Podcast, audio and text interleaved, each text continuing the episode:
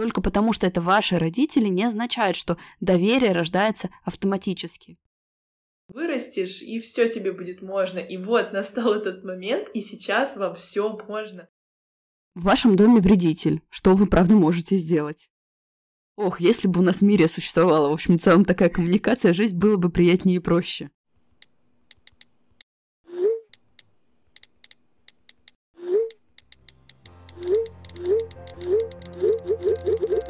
Всем привет! С вами подкаст «Мамский чат», подкаст, где трое молодых мам проходят все трудности и радости материнства в прямом эфире. Меня зовут Лиза, и у меня есть сын Лёша, которому полтора года. Всем привет! Меня зовут Майя, и моей доченьке Евелине один год и два месяца. Всем привет! Меня зовут Настя, и моей доченьке Стеши один год и два месяца. Приятного вам прослушивания!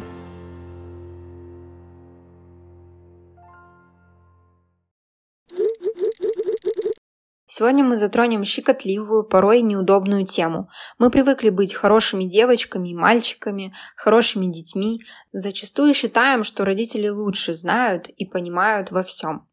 Но вот наступил тот самый момент, когда ты сам становишься родителем, и твои взгляды на воспитание ребенка могут отличаться от взглядов родителей. И, скорее всего, отличаются. А также от взглядов родственников и друзей. Если вы не прошли сепарацию от родителей, о чем, кстати, можете и не догадываться до этого момента, и ваш внутренний взрослый в этот момент не чувствует силу и опору отстоять свои личные границы и границы своего ребенка, то, безусловно, необходимо с этим работать. Или просто понять, что теперь необходимо выстроить новые правила общения с другими людьми, где все интересы будут учтены, а ответственность за воспитание вашего ребенка будет исключительно на вас и вашем партнере. Сегодня у нас в гостях Елена Мицкевич, практикующий психолог и автор подкаста «Ты это важно», с которой мы обсудим сегодняшнюю тему. Елена, здравствуйте! Очень рада снова видеть вас у нас в гостях. Добрый вечер, дорогие друзья. Да, помимо частной практики, я веду два своих проекта. Это подкаст «Ты, это важно» и второй подкаст, который только рождается, только формируется. Мы ведем вместе с моим супругом подкаст о теплых партнерских отношениях. Я выбираю тебя. Рада приветствовать вас и быть сегодня вместе. Мы сегодня хотим поговорить про свои личные границы, про то, как отстаивать их э, со своими родственниками, особенно если они касаются воспитания твоего ребенка. Поэтому хотим вам задать такой вводный вопрос, э, что вообще такое личные границы тебя и твоего ребенка, в чем они выражаются. Но здесь очень важно понимать, граница – это точка сопересечения, точка, в которой мы встречаемся. Да? У нас даже на уровне тела, а, не знаю, у каждой клетки есть граница, иначе клетка разрушается. Да? У нашего тела есть граница, да? это обозначается границами нашего тела. И любое какое-то вмешательство в телесные границы тоже является нарушением.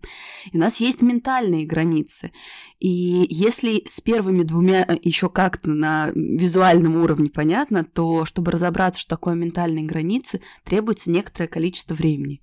Я часто своим клиентам предлагаю такой образ, что личные границы — это то расстояние от мира, где я одинаково равно могу любить и тебя, и себя, где я могу выдерживать и тебя, и себя. Я обратила внимание, что вы сказали такое слово «отстаивать границы», и оно уже такое достаточно наполненное по воинственности. А по большому счету, в первую очередь, наша задача понимать, где наши границы заканчивать, и уметь их обозначать. Если обозначения не хватает, да, мы как-то вторим этому, и тогда, возможно, уже какие-то более активные действия предпринимаем. Потому что наши границы эмоциональные, это динамичная конструкция. Я сейчас постараюсь максимально наглядно объяснить. Вот одни и те же вещи в какой-то момент времени у нас может, например, быть ресурс и сила согласиться и сделать, а в какой-то нет.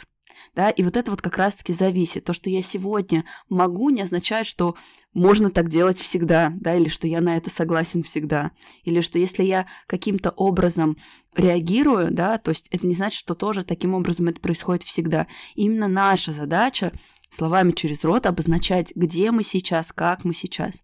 Что касается детей, эта история такая более объемное, потому что это родители вводят ребенка в этот мир. Они ему в том числе свои телесные границы помогают опознавать, потому что поначалу мы на ребенка, там, не знаю, как-то либо какие-то варежечки одеваем, чтобы он руками себя не постарапал, только знакомя свое тело, да. Если даем ему, например, знакомиться, то делаем это как-то максимально аккуратно, показываем ему границы этого мира, что есть что-то горячее, что есть что-то острое.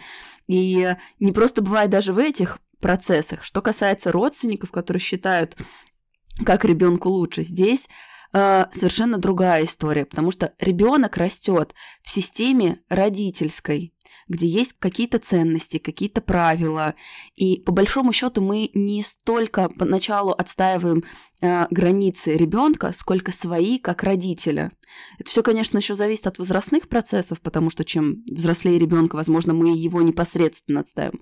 Но о первоначальных этапах взаимодействия, что я буду делать со своим ребенком, что я не буду, это все-таки персонально наша история. Показать, что у меня есть принципы, ценности и какие-то границы жесткие, непоколебимые, какие-то границы промежуточные, да, и они могут варьироваться, а где абсолютно свободная территория, где мы можем существовать. Скажите, пожалуйста, а как обозначить, что приемлемо, а что нет в отношении твоего ребенка, и при этом не обидеть человека, касаемо любого человека, родственника, друга, знакомого? Здесь в процесс личных границ напрямую связан с процессом эмоциональной сепарации да, потому что вина, если уж мы говорим про это чувство, это такой сложный социальный конструкт, который регулирует наши действия. Вина ограничивает и говорит, что вот эти действия твои правильные, а вот эти неправильные. Все-таки это когда мы находимся во взрослом физически, эмоциональном возрасте, это мы определяем, какие действия для нас ок, а какие не очень, да, и не, точно не другой человек это делает. Поэтому здесь первая задача помнить, что реакция человека это его ответственность. Вот история с обидеться, а не поделиться, например, чувствами, сказать, знаешь, а мне сейчас грустно, я там, не знаю, не понимаю, как себя вести, или а, а расскажи мне, у меня такого никогда не было. То есть это реакция здоровая, когда человек, правда, тоже имеет с той стороны право на свои чувства. Но история с обидеться, это все таки персонализирована реакция человека, и это важно принять как константу. А дальше помнить про свою границу ответственности. Я отвечаю не за чувства человека, я отвечаю за форму. То есть если с моей формой все ок, я понимаю, что я не хамлю, а, не агрессирую, а, а спокойно просто говорю, мне так не подходит, со мной так нельзя, человек на это обижается, ну что ж, к сожалению, Здесь важно признаться, что в этих отношениях есть какая-то условность. Меня принимают на каких-то условиях. То есть э, вот ты удобный, ты не отсвечиваешь, ты хороший, пожалуйста. Если ты как только чуть-чуть становишься неудобным, отношения портятся. Точно ли вы хотите сознательно в таких отношениях находиться? Или как минимум их не пересмотреть, не перестроить. Потому что, безусловно, бывают разные кризисы. У многих, кстати, есть такое предубеждение, что сейчас вот психологи научат э, границы выставлять, и я со всеми друзьями, со всей родней перессорюсь. Но очень хочется как-то тогда задать вопрос, что же у вас там в отношениях с друзьями и с родней, что просто ваше проявление мнения означает крах всей системы. Да, любая сепарация, любое отделение, а рождение ребенка это первый этап физической сепарации, это боль. Но вот от боли застраховать не получится, будут неприятные чувства. Но боль не равно страдание. Боль не равно, что это невозможно как-то с этим справиться. Что может поддерживать, да, когда вы говорите? Но вот первый компонент, который, правда, помогает нам регулировать, это все-таки ненасильственное общение. И у меня об этом целый выпуск был, но я здесь постараюсь вкратце объяснить. То есть это коммуникация от первого лица про свои чувства, с видением их причин и с оформлением этих чувств в какую-то потребность. Ну, например, знаешь, я сейчас злюсь и понимаю, потому что мне кажется, мне кажется, что как будто бы ты не осознаешь, что я могу справляться сама как мама. Пожалуйста, давай мы договоримся, что если мне нужна будет просьба, я ее спрошу. Если нет, ты будешь сверяться, нужен ли мне сейчас совет или поддержка. Потому что у нас же очень часто в коммуникации с, со старшим поколением история с поддержкой обязательно означает сказать тебе, что тебе нужно сделать. И что ты делаешь неправильно. Да, да, да, дать оценку, дать какой-то совет. Опять же, у меня есть очень важный выпуск на эту тему. Он в самом-самом начале записывал. Почему советы? Почему советы вообще не работают? И почему советы унижают? Потому что совет это такая неравнозначная конструкция, где я как будто бы свысока смотрю и думаю, что ты не справляешься. А мы же все-таки учимся во взрослом возрасте находиться в равной позиции. Ты ок, я ок. Я допускаю, что у тебя хватает ответственности и ресурсов справиться. Если нет, ты меня попросишь. Если я уж совсем буду не справляться со своими чувствами, я предложу тебе свою помощь и скажу, слушай, а хочешь мнением поделюсь? А хочешь расскажу, как у меня было? Ох, если бы у нас в мире существовала, в общем, в целом такая коммуникация, жизнь было бы приятнее и проще. Я сама была в таких отношениях с родителями и вспоминаю себя, как мне было непросто без терапии, без работы над собой, вот этой постоянной вместе с психологом пройти сепарацию с родителями и начать вот, как вы говорите, говорить от себя, вот как все это правильно строить. Это кто не в терапии, я это понимаю, их понимаю, очень тяжело сейчас понять, о чем мы говорим. Вот серьезно, вот я бы в прошлом, мне было бы сейчас очень тяжело, и для меня бы это звучало как магия. То есть как, как это вообще возможно, я не понимаю. И хочется дать какой-то слушателям, которые в таких же ситуациях и не знают, как себя вести, а, не проходив там терапию долгое время, не работая с собой прям вот комплексно, какой-то более универсальный, что ли, совет. Угу. Знаете, у меня сегодня была консультация, и на ней клиентка говорит, мы ни, неделю не виделись, столько событий, у меня просто психика не успевает реагировать. И я ей так с смехом ответила, я говорю, вот что происходит, когда получаешь, что что-то меняется очень быстро. К чему я сейчас э, про это вспомнила? Вот это вот желание я пока не понимаю и пока не до конца умею, но дайте мне, пожалуйста, какой-то совет, который поможет мне вот переварить эту ситуацию, это разрушить чуть-чуть психику и восприятие. Для того, чтобы трансформации проходили, наша психика вообще меняется медленно. Вот что такое, когда очень много и быстрых изменений, мы вот в нашей актуальной повестке сейчас э, видим наглядно. Мы не справляемся, нервной системы не хватает переварить, количество эмоций, количество событий. Поэтому я бы здесь не торопила людей, которые находятся вот конкретно в своей точке. Я бы сказала следующее.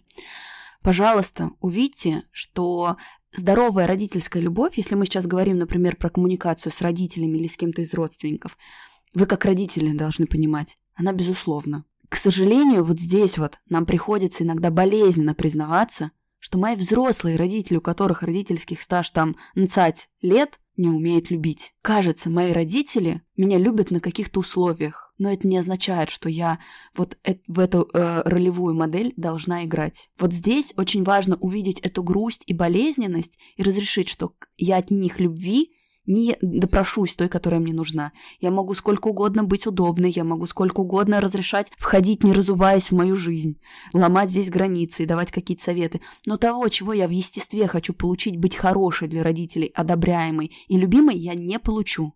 Потому что ту потребность, которая есть у меня внутри, мои физические родители, которые не понимают, что такое границы, скорее всего, дать не смогут. И тогда мы выходим в реальность и видим, кажется, пора замечать и называть вещи своими именами. С моими родителями можно коммуницировать безопасно вот на таком вот расстоянии, вот на такой уровне близости. Возможно, это такая средняя дистанция, и чего-то сверхъестественного, глубокого и трепетного не получится. Правда, не все на это способны. Это неплохо, не хорошо. Констатация факта. У нас у всех разный уровень чувствительности. И тогда, вместе с этой грустью, придет ответственность. Кажется, это моя задача – долюбливать себя, безусловно, а в мире разрешать себе быть не идеальной, но живой. И как вот себе дать разрешение вот так себя вести? Это, правда, очень важный процесс через опыт. Почему терапевтический процесс ну, такая не быстрая конструкция? Кстати, если нужны хорошие психологи, я с гордостью всегда говорю о портале, то это важно в продолжении подкаста, где вместе со мной теплые, адекватные психологи тоже делятся огромным количеством полезной информации и, и оказывают э, консультации индивидуальные. Даже если сейчас нет возможности пойти к психологу, просто пойдите почитать. У нас там огромное количество эфиров про сепарацию, про разные возрастные группы и для себя, для своего развития. И вот вы спросили, как дать себе это разрешение? Через ощущение «я ок». И чаще всего мы его можем получить в каких-то значимых отношениях. С этим отлично справляется психолог. Да? Мы не просто так учимся не один год, много и усердно, для того, чтобы понимать, как работает эта система, для того, чтобы быть полезными людям. Но так иногда чудеса, правда, случаются, когда при всей внешней вакханалии случается какой-то очень классный контакт, возможно, с другом, с подругой, возможно, с мужем, и человек дает тебе ощущение, ты правда можешь, не знаю, маме отказать, ты правда, не знаю, в этом контакте можешь пережить, что тебе очень горько, что родители на ровном месте тебя не, не понимают и не поддерживают. Очень важно, чтобы зазвучал где-то в жизни, если не внутри, то пока снаружи, голос «ты правда ок». По большому счету, это то, что должны были заложить родители. Это то, что должны были помочь родители увидеть, услышать, прочувствовать, сформироваться. Я ок вне условий. Я ок, мир ок, другие люди ок. И тогда я могу действовать от себя, Понимаете, в чем фишка? Здоровая психика, неудобная психика. И это очень важно понять и про себя, и про своего ребенка, чтобы ему точно так же помогать здоровые границы хранять. Поэтому при здоровых границах нам очень сложно подавить, заставить, какое-то насильственное действие совершить. Нам нужно учиться договариваться и с собой, ну и с маленьким ребенком, и с большим человеком, да, с его границами, с его мнением, с его ощущением. И вот эти постулаты, чувствование, бережность, умение договариваться, умение ткать что-то очень тонкое и важное, это как раз про созидание крепких, надежных границ, в которых можно проживать разное. Я еще хотела добавить к вашему разговору, что лично мне помогло, и, возможно, кому-то сейчас из слушателей поможет, а, в какой-то момент, а, в порыве вот этих вот разговоров, советов и так далее, я смогла увидеть своих родных, маленьких, а себя поставить в позицию взрослого. И когда мне открылась вот эта истина, вот как я и увидела прям, что я взрослая, как будто разговариваю с маленькими родителями, и стало намного проще и легче воспринимать их по-другому, что ты уже взрослый, что тебе уже все можно, как вот а, всегда нам родители говорили, вот вырастешь и все тебе будет можно, и вот настал этот момент, и сейчас вам все можно. А в родителях порой, да даже не порой, а часто, если начать анализировать и замечать, можно увидеть их детские травмы, там, где они травмированы, и уже ты воспринимаешь это как со стороны, ты уже не в этой агонии, в этом конфликте, а ты уже как бы со стороны смотришь на то, что человеку тоже привито, и то, где у него тоже болит. И в этой ситуации вы можете стать тем самым взрослым. А еще для того, чтобы сейчас как-то двинуться вперед, можно попробовать определить, какой тип границ у меня, потому что дисфункциональные границы бывают нескольких типов. Это история первая. Это мягкие границы, когда, условно говоря, границ нет. Вот со мной как угодно можно. Я все равно нет не скажу. Такой человек обычно очень сильно удобен. И постоянно кажется, ну вот кто-то мои границы нарушает, все вторгаются в эту территорию. Вот по этим чувствам вы можете легко опознать себя. Второй тип это напротив, жесткие границы. Не подходи, прибью. Э, вот вообще никак, ни при каких условиях, очень сложно сближаться. Есть так называемые пористые границы. Это когда в разных сферах жизни я веду себя по-разному. Самый наглядный пример – это когда женщина, например, работает, не знаю, в органах или каким-нибудь управленцем, то есть она такая достаточно жесткая в работе, но при этом живет с мужем-алкоголиком. И вот этот вот дисбаланс, что где-то, да, у меня история, и я могу быть чрезмерно жесткой, а где-то наоборот не разрешаю себе разозлиться и продолжаю находиться в дисфункциональных отношениях, это тоже про нарушенный тип границ. Но и, как я уже говорила, здоровые границы, они адаптивные, они гибкие. Я могу подстраиваться под обстоятельства, я могу подстраиваться под людей. Подстраиваться не равно приминать и наступать на горло собственной песни и как-то заталкивать свои интересы. Нет, я могу учитывать обстоятельства и вот договариваться, то, про что я говорила. И это то, к чему мы стремимся, чтобы в разных условиях как-то находить консенсус комфортную точку, как я уже сказала, из которой и я чувствую себя ок, и мир ок. Вот это очень наглядное ощущение, потому что иногда мы соглашаемся и чувствуем, вроде для мира я ок, а себя выдерживать мне не очень приятно. Или напротив, я вроде себя чувствую ок, но как-то вот с миром отношения не очень. И мир здесь, знаете, как такой миф, образ. Под миром может быть любой человек, любые обстоятельства и так далее. Э, что делать, если ты вот пытаешься выставлять свои границы, объяснять, что по отношению к тебе неприемлемо, что в вашей семье неприемлемо, а какой-то человек э, упорно их не соблюдает. Ну, там, знаете, самый простой пример, ты говоришь, моему ребенку сладкое нельзя, а его все равно постоянно приносят. Вот э, что делать, если ты уже не раз говорила, но это все равно не соблюдается? Ну, я бы, наверное, задала вопрос, в вашем доме вредитель, что вы, правда, можете сделать? Давайте будем честны, будь это какой-то посторонний человек, вы бы позволили себе амплитуду соответствующих чувств. Ну вот представьте, что я сейчас, не знаю, начну бить вас в плечо бить, бить, бить. Вы мне будете раз говорить, Лена, остановись, Лена, остановись. А у меня вот все, вата в ушах. Я продолжаю, продолжаю, продолжаю.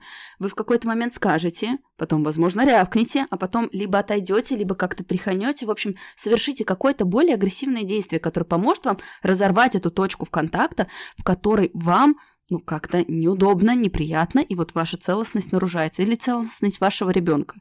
Ответ разрешит о себе злиться. Разрешить не только на словах, но и переходить в следующий уровень реагирования в поведении. Потому что да, ваши границы не будут уважаться, если вы не будете совершать сопряженные какие-то важные действия. А еще, наверное, ребенок тоже видит эту ситуацию и видит, что мама себя не защищает, его не защищает, и, наверное, для него это тоже какое-то определенное впечатление нехорошее складывает. Мамино слово в такой ситуации, получается, ничего не стоит. Мама может говорить нет, а с ней все равно можно. И это вот, кстати, важное чувство, которое а, легализуется в процессе формирования здоровых границ. Мы учимся злиться.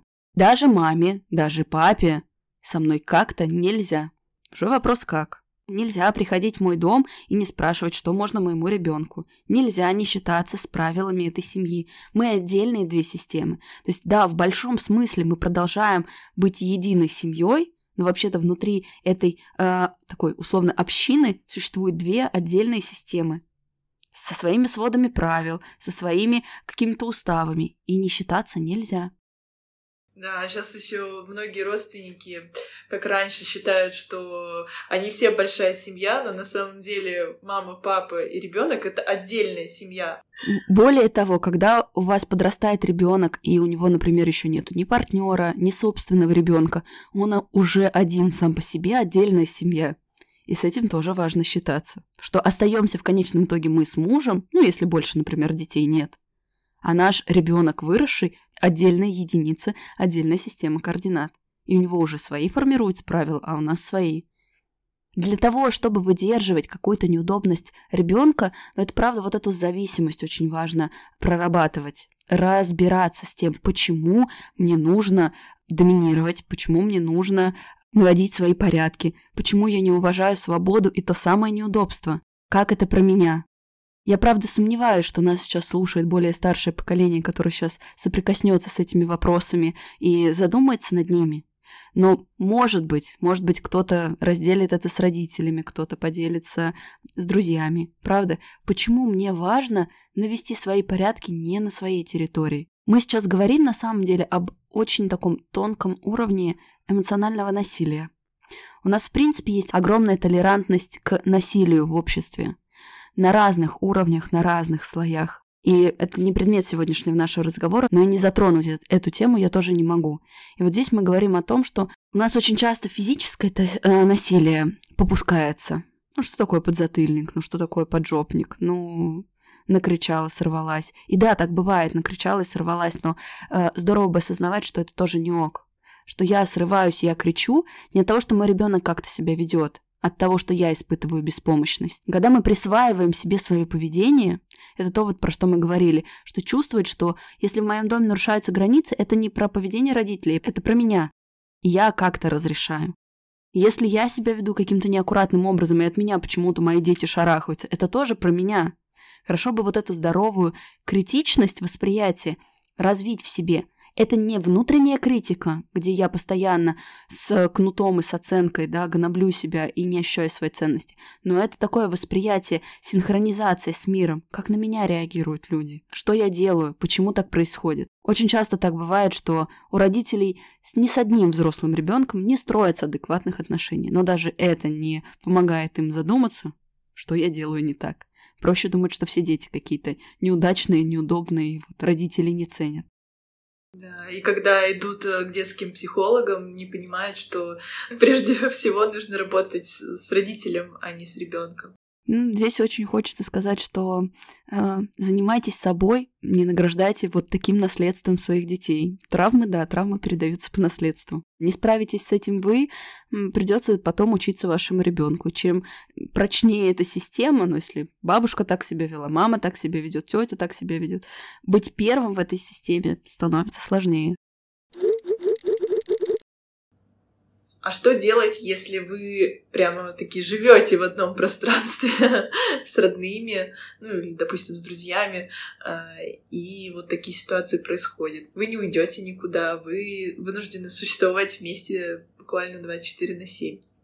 Ну, про друзей мне сложно представить, если это только какая-то ну, история да, с, да, с колливингом, как сейчас называют, да, или там со съемом комнаты, но все равно где-то есть чисто ваша территория. Где-то есть там условная комната, где функционируете ровно вы.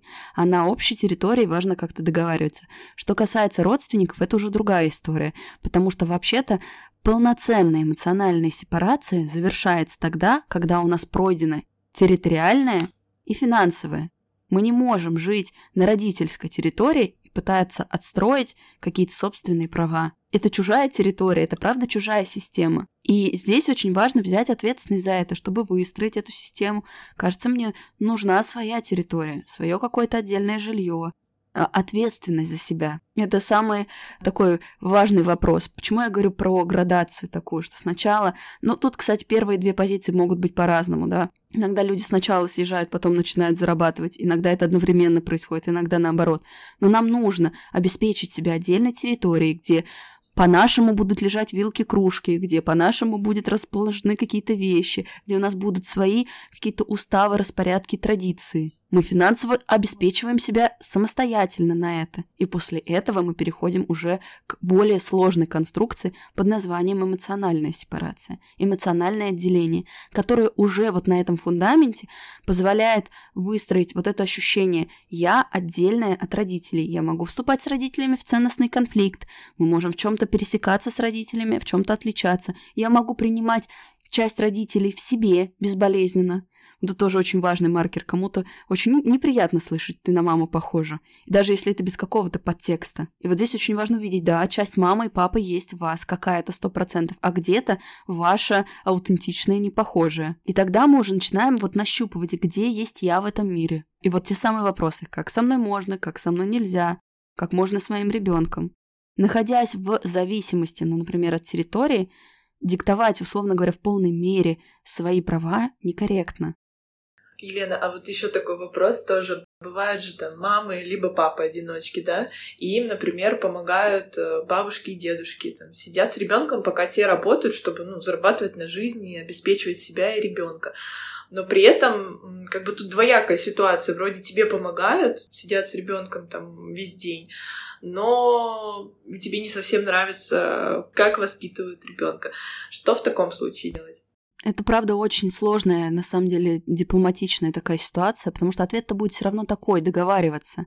Но договариваться намного сложнее, потому что здесь, правда, приходится увидеть, что я чуть ограничен в ресурсах. Правда, я функцию и эмоциональную э, ответственность, которую должны бы нести вдвоем родители, буду выполнять один. И да, в той мере, в которой, возможно, мне бы хотелось, очень важно внутри признаться, я не справлюсь, ну потому что это физически невозможно. И тогда мне приходится где-то находить вот этот вот баланс между что я готов отдать, чтобы справляться, чтобы быть на плаву. Здесь очень непростая ситуация.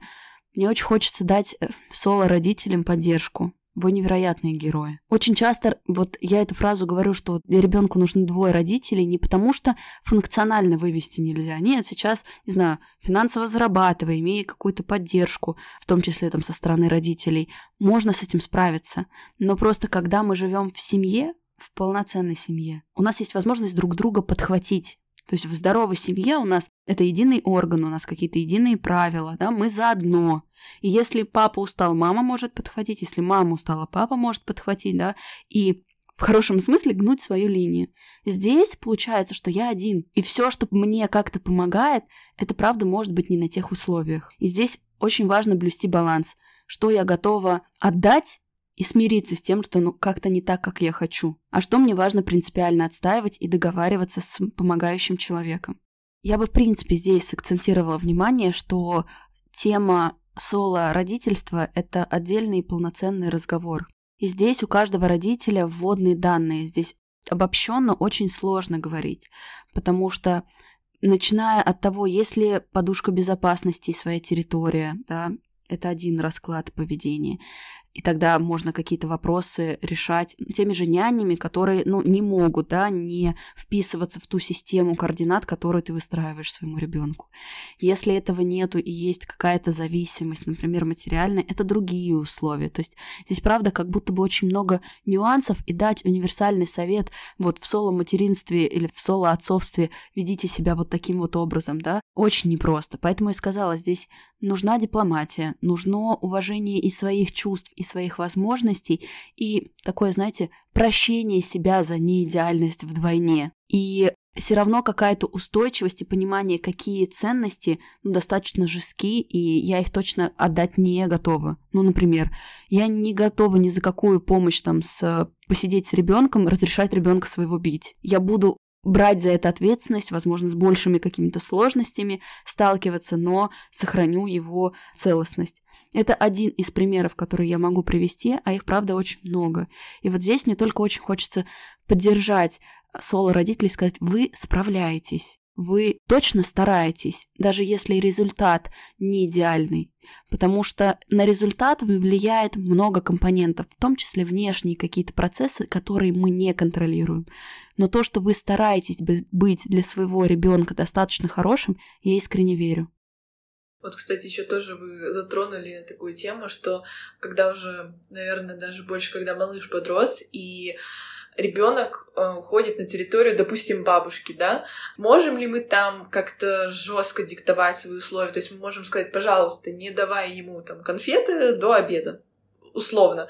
А, но это же, по сути, территория бабушки, то есть правила как бы в своем доме больше она же устанавливает, правильно?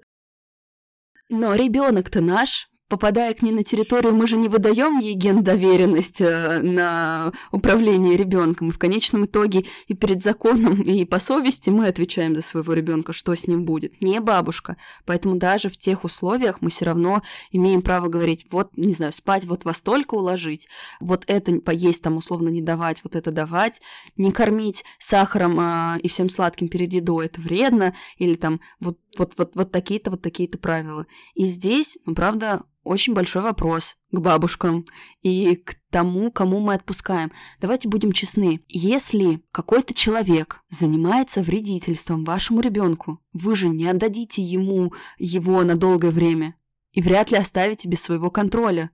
Тогда чем отличается ваш родитель, который не уважает, не слышит и игнорирует какие-либо действия? Только потому, что это ваши родители, не означает, что доверие рождается автоматически. Очень крутая фраза.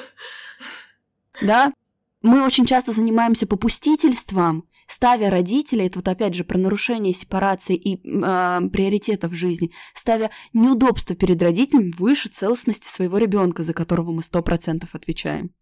Если мы говорим про здоровую приоритизацию, то на первом месте я, партнер, ребенок, работа, реализация, родители. А в такой системе родители как будто появляются над.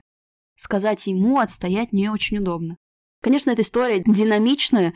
Например, с младенцем на руках у нас мы вряд ли вот устойчивы на первом месте, да, мы иногда с ребенком и мыться, и в туалет ходим, и едим одной рукой. То есть здесь все от возраста еще ребенка зависит, но факт остается фактом. Забота о ребенке все равно выше должна быть неудобство перед родителем, потому что за него мы отвечаем, у него есть только мы.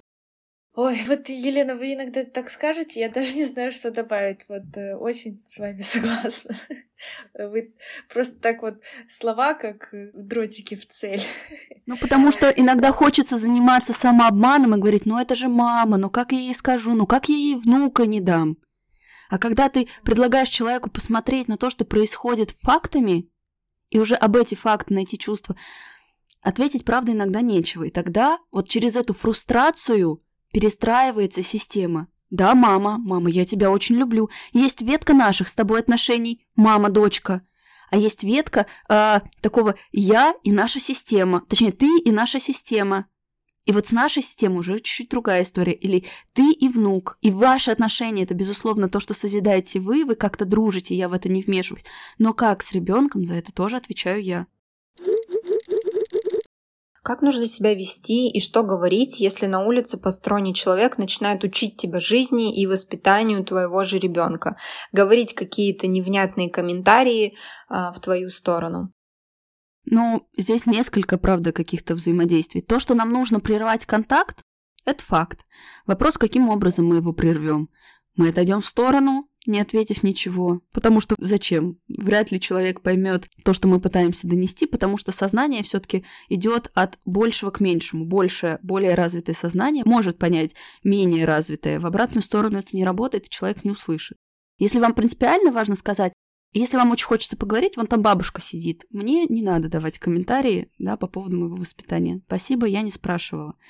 Тогда это можно, потому что есть такая, знаете, история с границами. Мы не всегда их обозначаем, чтобы человек услышал. Мы иногда их обозначаем, чтобы люди видели, что с нами так нельзя. Вот здесь есть принципиальная разница. Но в любом случае каким-то образом, либо на уровне поведения, либо на уровне слов, очень важно разорвать этот контакт и отойти.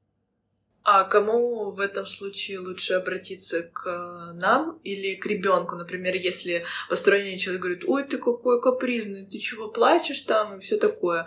А мы обращаемся в этом случае к ребенку и говорим, не слушай то, что тебе говорит эта тетя или дядя, а говорим то, что мы считаем нужным, или наоборот, мы говорим, так, не надо мне это моему ребенку говорить. И то, и другое только в определенной приоритизации. Первично мы показываем нашему ребенку, как с ним можно и как нельзя.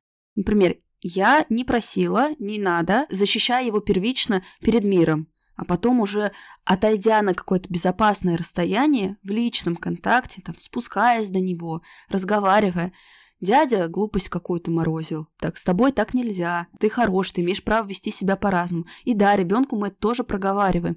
Иногда кажется, да зачем, он наверняка еще даже ничего не понял, но вот этот вот социальный голос, в том числе потом, формируется в нашу критику внутреннюю.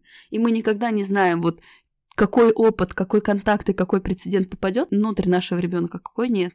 Поэтому здесь сначала во внешнем мире важно показать, чтобы ребенок это тоже видел. Мама может меня защитить, у меня есть защита, я в безопасности. А потом еще и разворачиваясь к нему. Ты можешь кричать, ты можешь плакать, ты можешь быть живым.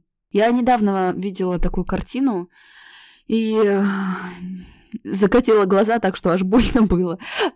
Я была на фестивале света в городе Гатчина под Санкт-Петербургом, в Гатчинском дворце. И идет навстречу мальчик папой, точнее, мальчик сидит у папы на шее. Мальчику, ну, лет пять. А чтобы вы понимали, этот фестиваль света, он ночной. Ну, то есть он там начинался то ли в 11, то ли в 12 часов. И, соответственно, вот это уже, по идее, то время, когда ребенок в принципе уставший, а вообще-то должен бы и спать. Но тут он тоже ходит, получает эмоции, впечатления, и идет какой-то мужчина, я бы, наверное, сказала, мужлан, и начинает на весь парк так, что за 10 метров вперед, за 10 метров назад кричать, это что за кабан едет на папе, ты почему ногами не идешь, это что за издевательство. И я видела как раз-таки, как папа сказал, ты имеешь право уставать, нам с тобой так хорошо, пожалуйста, прекрасно. И мужчина сказал, спасибо, ваше мнение не учитывается. Я подумала, ну, эталонная какая-то Какой ситуация. молодец вообще. Ставьте лайк, у кого тоже закатились глаза. Да, да, да. А я иду, и мне, знаете, это как, как сестра моя сказала кринж, а я бы сказала испанский стыд. Но вот этот папа, это как, знаете, единорог Да, в нашем мире. Просто, чтобы еще и мужчина так правильно ответил. Здесь вот правда такая история. Ты маленький, ты имеешь право, я тебе разрешил, кто имеет право в нашу с тобой систему координат вообще хоть как-то вмешиваться. Но, конечно, вот эта вот история ставить свое непрошенное мнение, мы никуда от этого не денемся, мы живем в социуме. Мгм. И еще один, если позволите, это уже не относительно детей и родителей, но очень наглядный прецедент про личные границы со мной недавно случился. И вот тоже, что значит, когда ты в личной терапии, у тебя уже не где-то постфактум ты придумал, как можно было бы ответить спустя пять часов, а это рождается в моменте. У меня супруг хотел поменять телефон, у него уже старый, и мы выбирали 13-й iPhone, в зеленом цвете. А он сейчас, в принципе, уже снят с производства, не самый популярный, и как модель он мало где представлен. И мы пытались хоть как-то найти, увидеть его вживую, потому что на картинках, там, фотографиях и э, на презентации это разные цвета. Я-то его видела, я говорю, красивый. Ну, мне понравился. Я бы, если бы не голубой, я бы себе взяла зеленый. Мне, правда, такие цвета сложные нравятся. Он говорит, ну, я бы хотел сам посмотреть. И вот мы ходили по магазинам. Заходим в магазин, не будем ему давать антирекламу. Я у девушки спрашиваю, говорю, мы ищем зеленый iPhone. У вас есть в наличии? Тринадцатый? Я говорю, тринадцатый. Зеленый? Зеленый. А вы его видели своими глазами? Я говорю, видела. Вот прям своими точно? Я говорю, точно. Она говорит, ну не знаю, нам вчера завозили, такой некрасивый, мне не понравился. И продолжает дальше что-то там искать. Я стою опешившая, рядом со мной еще тоже да, супруг конечно. и сестра. Продажник 3000. Да, да, да. Я говорю, девушка, знаете, наверное, когда к вам клиенты подходят и говорят, мы ищем целенаправленно зеленый iPhone, свое мнение можно оставить при себе. Брать, естественно, мы там ничего не стали, развернулись, ушли, но она, я ничего, я ничего, я же ничего такого не имела в виду. И это вот опять же наглядный пример. Она вряд ли поняла, что не так было. Потому что у нас все равно сознание расширяется, да, от более узкого к более широкому. И широкое вмещает в себя предыдущие ступени. Все-таки с э, зашоренным вот такого состояния, когда человек вообще не одупляет, что он делает, понять, почему мне говорят, что мнение свое можно было бы оставить при себе, сложно ты когда слушаешь такое, ты понимаешь, что этот человек типа хотел тебе помочь, чтобы, не дай бог, ваш муж ходил с некрасивым телефоном. Но это какая разница вообще? Понимаете, в чем фишка? Вот здесь я абсолютно, я точно в такой же интенционной форме и словесной, и практически слово в слово ей, то, что вам сейчас сказала, ей озвучила. У меня это уже быстро рождается. То есть мне не надо сейчас, не знаю, злиться, токсичить. Я могу очень деликатно человеку сказать, что, наверное, не ок. И это вот как раз-таки история. Я верю, что она не поняла, но мне было важнее, что мне неприятно, так нельзя, я не понимаю, зачем это. Я свои границы обозначила. С моей формой все ок. Я не хамила, я обозначила свои границы. Я ушла из контакта, в котором встреча не состоялась. А еще что важнее, чужое мнение не повлияло на ваше итоговое решение. И эмоциональное состояние. Да, зеленый телефон купили, он классный, мужу тоже понравился, поэтому все мы разные. Супер. Думаем, на этой прекрасной веселой нотке будем заканчивать наш сегодняшний выпуск. Елена, спасибо большое, что снова к нам пришли, объяснили, все по полочкам разложили. Никаких вопросов просто не осталось. Спасибо вам, дорогие друзья, что провели это время вместе с нами. Буду рада познакомиться с вами и дальше. Желаю вам устойчивости в отстаивании своих прав. Вы имеете на это право, потому что что? Потому что вы — это важно. Да, и тут музыка начинает играть. Благодарим вас за прослушивание сегодняшнего выпуска. Спасибо вам большое, что дослушали его до конца.